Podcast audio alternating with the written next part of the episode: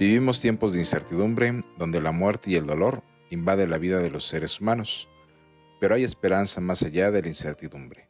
Bienvenidos a su programa a través de la Biblia.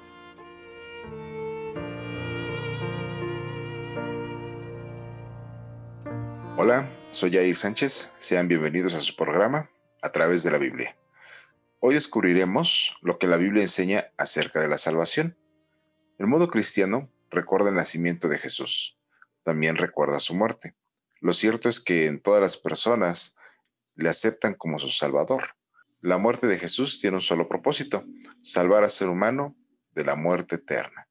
Y para tener el estudio en esta oportunidad, le damos la bienvenida al pastor Adán Gómez, invitado el día de hoy, que nos ayudará para poder responder alguna de las preguntas sobre este tema con ayuda de la Biblia. Bienvenido, pastor, en esta oportunidad. ¿Qué tal, Yair? Me da mucha alegría saludarte y poder iniciar el programa de este día con un tema interesante, la salvación. Eh, el mundo cristiano es una de las razones que, por la cual hace vibrar el corazón este tema de la Biblia, la salvación. Todo lo que hacemos, lo que vivimos, lo que anhelamos mientras estamos en este mundo tiene que ver con la salvación. Al final de la historia de este mundo viene el desenlace, la salvación eterna o la muerte eterna. Así que el tema de hoy en esa dirección va y con la ayuda de la Biblia, la ayuda de Dios, esperamos presentar este tema interesante. Bien, gracias, pastor. Bien, damos este, nuevamente la, la bienvenida a todos los que nos escuchan. Mandamos un saludo a todos nuestros amigos que han estado al pendiente de, de los capítulos. Les eh, invitamos a que puedan revisar nuestras redes sociales. En Facebook y en YouTube nos pueden encontrar como Iglesia Adventista del Séptimo Día Monumento. En Instagram como IASD Monumento. También hemos dispuesto de un correo electrónico para que en dado caso de que ustedes eh, gusten tener una guía espiritual, tener un, alguno de estos cursos de forma gratuita, puedan mandarnos un correo para ponernos en contacto con ustedes. El correo es a través de la Biblia monumento arroba gmail.com. Les repito el correo, a través de la Biblia monumento arroba gmail.com, todo en minúsculas y sin espacios. Bien, ¿qué les parece si comenzamos con este fascinante tema? Pero antes, les invito a que podamos elevar una oración a nuestro Dios. Para esto podamos cerrar nuestros ojos e inclinar el rostro para orar. Señor Jesús, te damos las gracias porque día a día nos ayudas en todas las situaciones que atravesamos. En este momento te pedimos que las palabras sean las adecuadas para poder tener el estudio de ese tema tan interesante y esta promesa que tú has dispuesto para todo el ser humano. Te pedimos que así como podamos escuchar esto, podamos compartirlos con los demás y que tengan un corazón deseoso de saber de ti. Entonces te lo pedimos y agradecemos en Cristo Jesús. Amén. Amén. Bien, pastor, vamos a empezar con el estudio en esta oportunidad y lo hemos dividido en, dos cuestiones. Una es consecuencias del pecado y otra es Jesús salva al pecador. Eh, para iniciar con las consecuencias del pecado, eh, pastor, ¿cuál es la consecuencia del pecado? Te comentaba en un programa anterior que para entender el plan de la salvación y el propósito de la muerte de Jesús, tenemos que entender el problema del pecado. Y justo en el programa anterior hablamos del pecado, cómo ha destruido la vida del ser humano y cómo Jesús vino para deshacer y darnos esperanza en medio de un mundo pues prácticamente hundido en el pecado, ¿no? Que no es otra cosa, una rebelión contra Dios.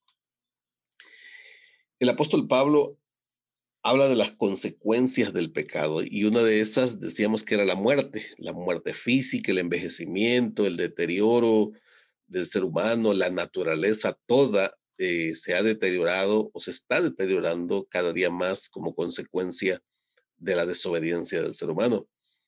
En Romanos capítulo 5, versículo 12, dice la palabra del Señor, por tanto, como el pecado entró en el mundo por un hombre, y por el pecado la muerte, así la muerte pasó a todos los hombres por cuanto todos pecaron. Aquí hay una declaración importante en esta cita. Y déjame resumirlo de la siguiente manera. El pecado entró por, por la desobediencia de Adán y Eva. Ellos cedieron a la, a la tentación, como vimos en el programa anterior, se cedieron a las insinuaciones de Satanás. Esa desobediencia es rebelión al, al acceder a las insinuaciones del diablo. Ellos obedecieron la voz del enemigo y entonces al hacer eso se rebelaron en contra de lo que Dios había ordenado que no hicieran. Y entonces esa desobediencia trajo como consecuencia el pecado a todos los seres humanos que posteriormente eh, venimos, ¿no? Y como me dijo alguien una vez, bueno, ¿y qué culpa tengo yo de lo que Adán hizo? Bueno, no es que tengamos la culpa, ni tú ni yo. Sin embargo, venimos de la naturaleza humana, somos la descendencia. Dios, después del pecado, no hizo otro Adán y otra Eva para que de allí descendiéramos. No, fuimos descendientes de Adán y Eva quienes desobedecieron al Señor y entonces la naturaleza humana ya trajimos los genes del, pecado. Así, la realidad es esa. Sin embargo, dice, así la muerte pasó a todos los hombres por cuantos todos pecaron. Lo cierto es, Jair, y amigos que nos escuchan, es que todos los seres humanos, sin excepción, eh, hemos sido alcanzados por el virus del pecado y nos ha pasado a todos a todos. Entonces la consecuencia es esa y por lo consiguiente la muerte. Nos duele mucho envejecer, Yair, nos duele mucho deteriorarnos, pero es inevitable este proceso. Sí, gracias, pastor. Sí, como lo comentaba, ¿no? Este, el capítulo anterior se habló eh, sobre el pecado. ¿Podemos resolver el problema del pecado, pastor? Mira, es algo que el ser humano ha tratado de resolver con sus propias manos. Desde la caída, ustedes recuerdan en el programa que tuvimos, cuando hablamos del, justamente del pecado, cómo fue, cuando Adán y Eva desobedecieron, lo primero que hicieron, dice la Biblia, fue tener miedo. Ahí comenzó el miedo del ser humano. Después se escondieron. Y cuando se escondieron, se sintieron desnudos, se vieron desnudos. Les vergüenza. Entonces, trataron de resolver el problema con sus propias manos. ¿Qué hicieron? Dice la Biblia, cortaron hojas de higuera y se hicieron ropas ellos mismos. Pero, ¿cuánto duraría un vestido de hojas? Pues yo creo que poco tiempo, se secó y no iba, no iba a tardar mucho. Esa acción de Adán y Eva representa algo importante, querer resolver el problema por sus propias manos y no pudieron.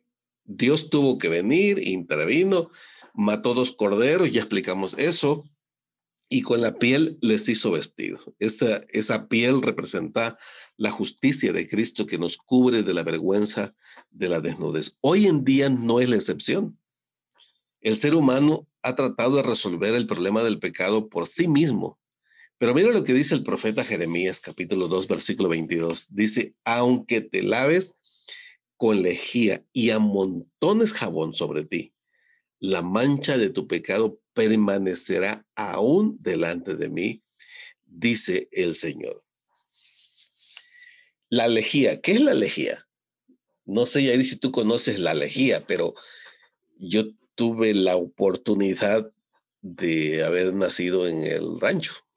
Yo nací en un rancho y donde mis padres usaban fuego de leña, se usaba el fuego de leña esa ceniza que deja la leña cuando se quema, la pura ceniza, no se perdía.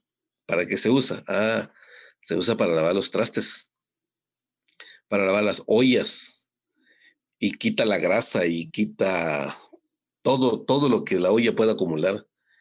Eh, no había ajax ni nada de esas cosas que hoy se usan para quitar la grasa. Y quedaba limpio totalmente el, el recipiente, ¿no? Y dice, y amontones de jabón sobre ti.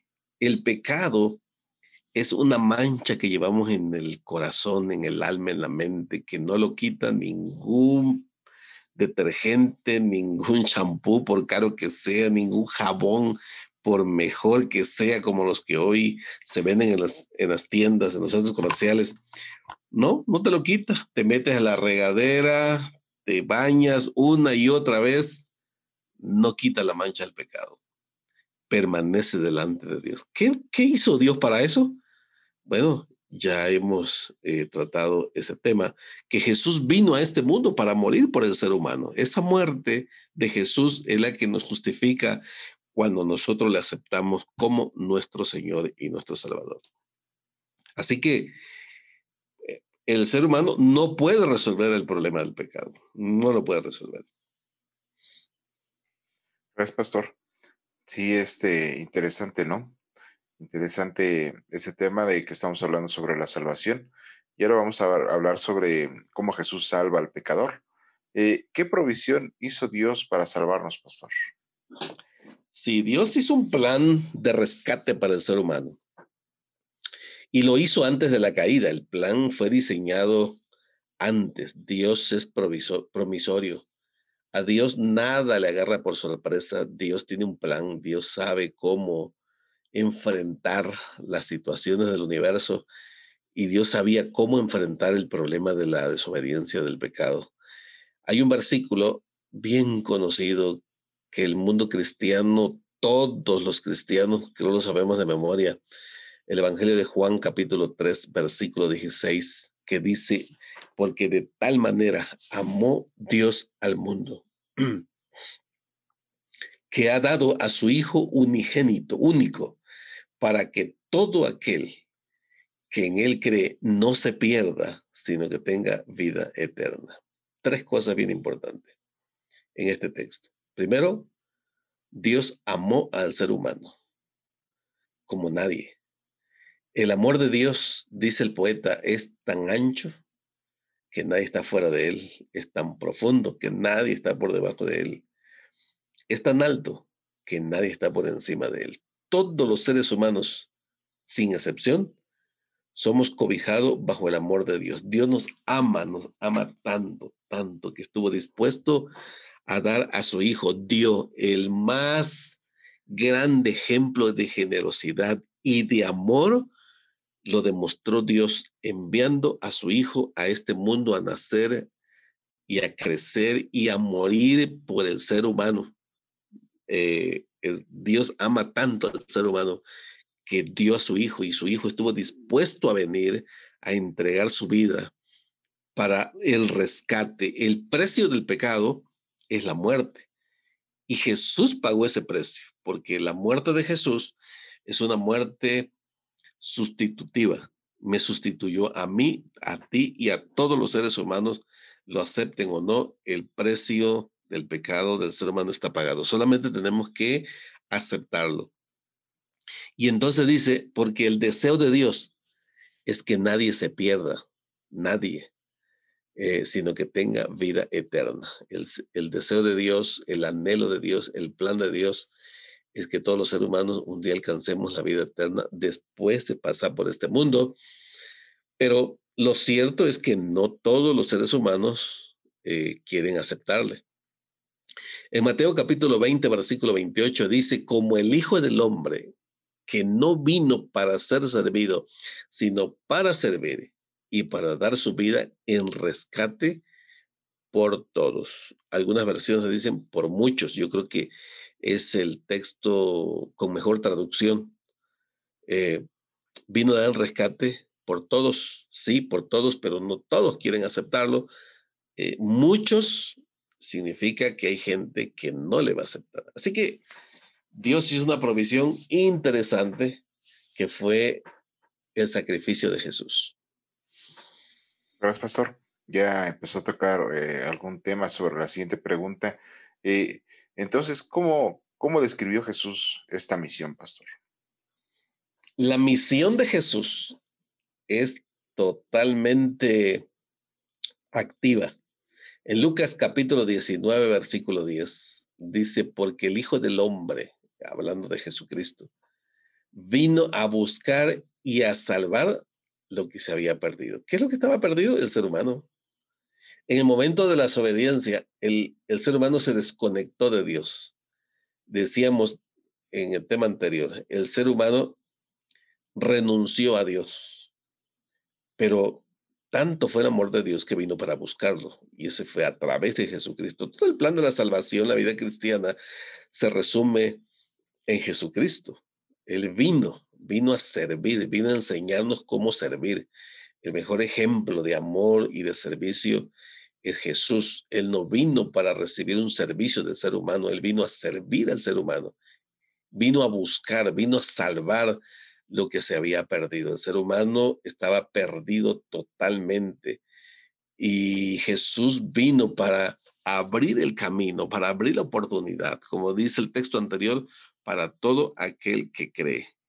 Y gracias a Dios que Jesús murió. Entonces nosotros tenemos acceso libre a la salvación, no tenemos que pagar absolutamente nada, no, no tenemos que pagar un precio, no tenemos que hacer sacrificios nosotros. Hay, hay personas que hacen sacrificios para ganarse el favor de Dios, caminan, cumplen promesas, este, algunos hasta se hieren el cuerpo, se laceran con el fin de que Dios tenga misericordia eso no, no, es, no es correcto bíblicamente, porque ya Jesús pagó el precio de nuestra salvación. Gracias, pastor. Bien, este, ahora yo creo que tenemos una, una pregunta muy, muy interesante. ¿Cometió Jesús algún pecado? ¿Qué nos dice la Biblia sobre esto, pastor? En Hebreos capítulo 4, versículo 15, dice lo siguiente, no tenemos un sumo sacerdote que no pueda compadecerse de nuestras debilidades, sino uno que fue tentado en todo según nuestra semejanza, pero sin pecado. Jesús fue un, un hombre, un humano, con tomó nuestro lugar como humano, pero no dejó de ser Dios. Jesús era un, un hombre divino. Nos cuesta entender esto, no, es fácil poder comprenderlo o aceptarlo. Entonces alguien podría decir, bueno, entonces Jesús por eso no, no, no cayó en la tentación. No. Filipenses dice que se negó a sí mismo y se hizo semejante a los hombres, se hizo semejante al ser humano. Y tomó, dice, la forma de siervo tomó la forma de siervo de tal manera que no usó sus poderes divinos con egoístamente para sí mismo. Y eso lo encontramos en las tentaciones de Jesús. Y de las tentaciones de Jesús se han escrito libros, artículos, películas, documentales. Y es interesante esas tres tentaciones. Por ejemplo, dice que Jesús fue al desierto y ahí estuvo 40 días de ayuno. A los 40 días el diablo se acercó para tentarle. Jesús tenía hambre, sí, porque era un ser humano. Jesús le daba hambre, dormía, comía, todas las necesidades de los seres humanos.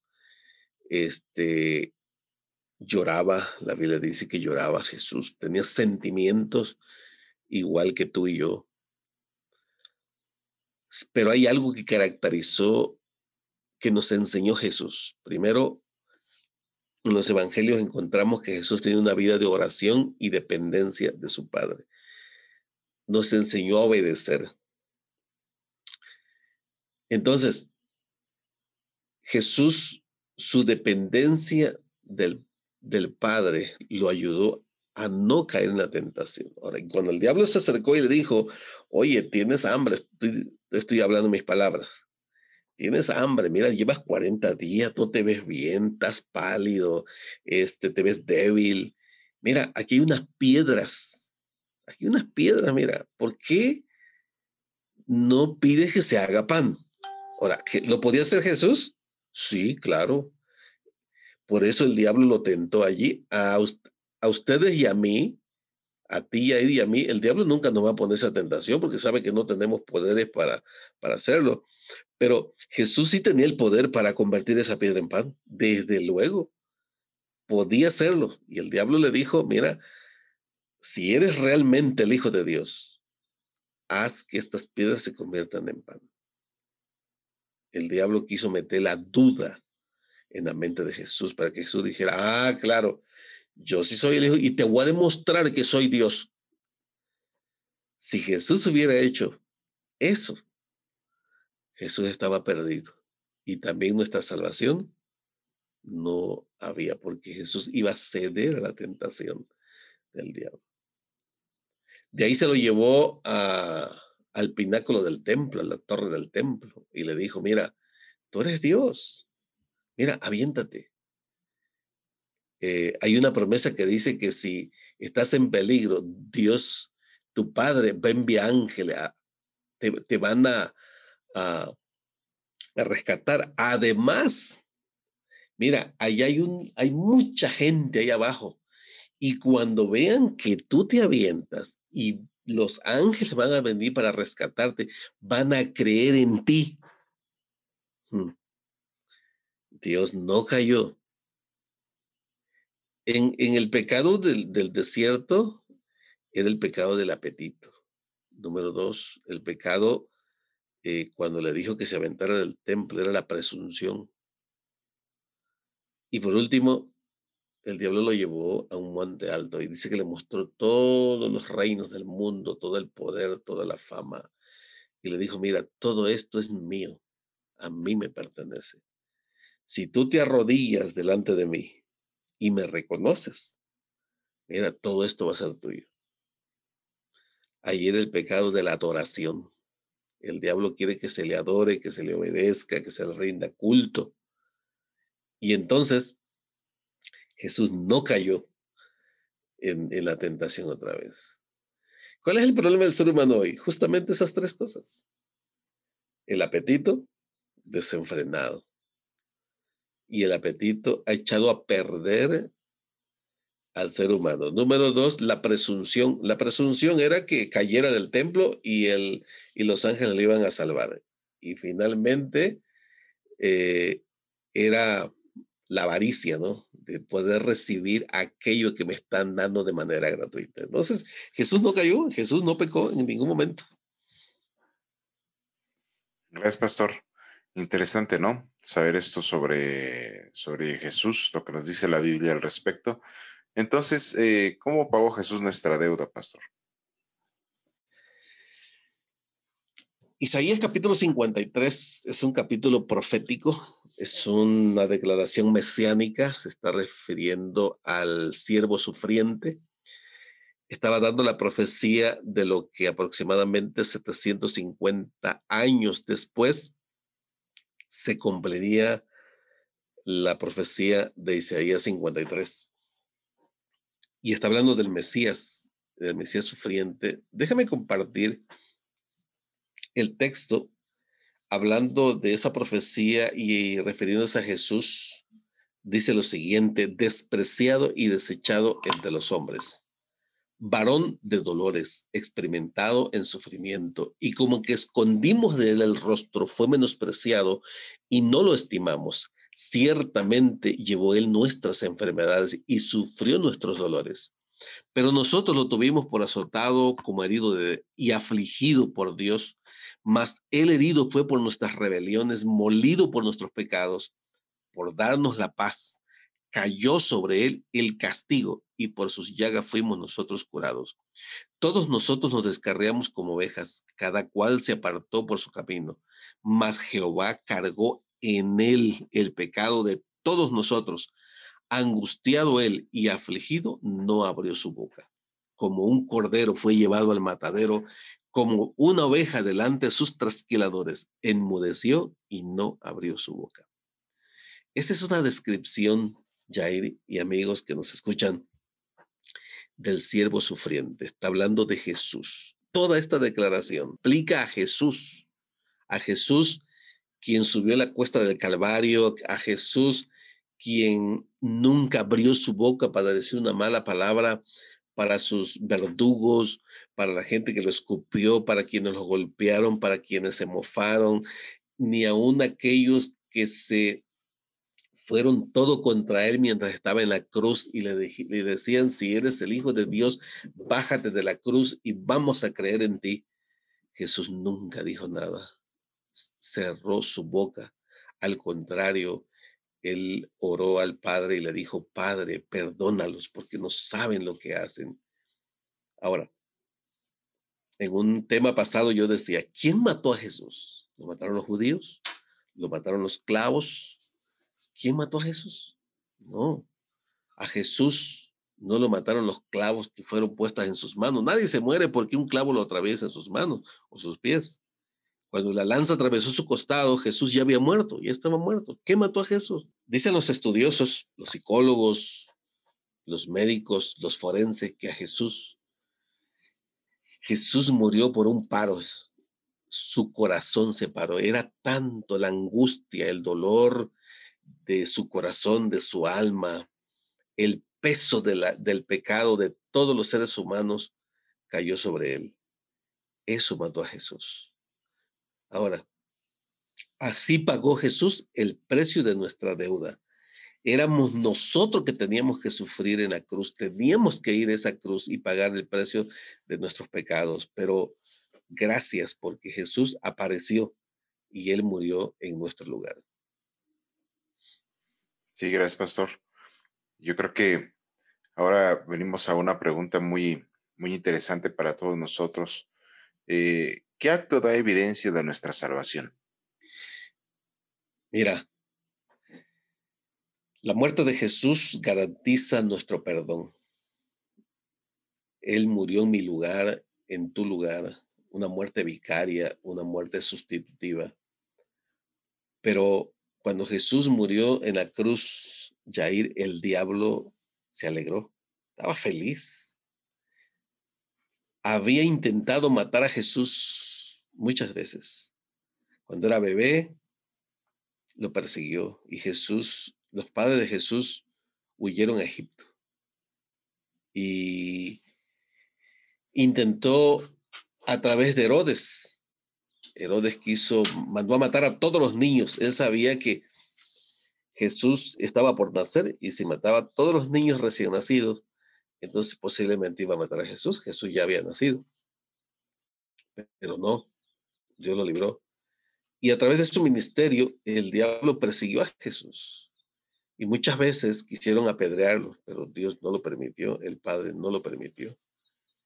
Ahora que lo había llevado a la cruz, finalmente había logrado el objetivo. Parece que el diablo había ganado. Entonces, Jesús fue bajado de la cruz y fue colocado en una tumba.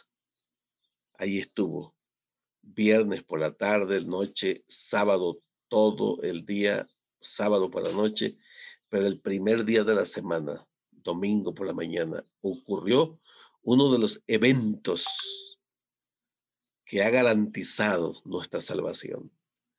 En 1 Corintios capítulo 15, versículo 20 al 22 dice lo siguiente pero ahora Cristo ha resucitado de los muertos. Qué mensaje más alentador. A Jesús no lo retuvo la muerte, a Jesús no lo retuvo la tumba, ni siquiera los soldados que guardaban la tumba pudieron detener a Jesús en la tumba. Dice primicia, primero, la primera palabra primicia es primero. Primicia de los que murieron es hecho. Pues por cuanto la muerte entró por un hombre, también por un hombre la resurrección de los muertos. Así como en Adán todos mueren, también en Cristo todos serán vivificados. En Adán todos somos culpables y todos vamos a morir. Todos los seres humanos, sin excepción, vamos a morir. Si Cristo no hubiese resucitado, dice el apóstol Pablo en otro texto, en vano sería nuestra fe. ¿De qué serviría estar aquí hablando de la salvación si cuando morimos se terminó todo? Hace pocos días te comentaba que eh, cuando he tenido la oportunidad de ir a un cementerio, pues me gusta recorrer las tumbas allí leyendo lo que dicen, ¿no? Y la mayoría de las tumbas dicen por el descanso eterno de.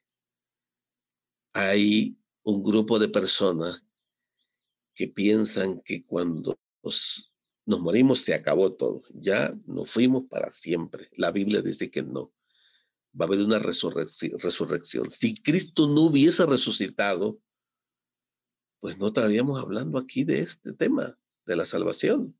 ¿Para qué vamos a hablar de que Jesús va a volver si los muertos no van a resucitar? Pero Jesús resucitó, él fue el primero que resucitó como una garantía de todos los que murieron antes de él y una garantía de todos los que habremos de morir después de él, que cuando él vuelva, si le aceptamos y le entregamos nuestro corazón, aceptamos su perdón, su justicia, nos va a levantar de los muertos.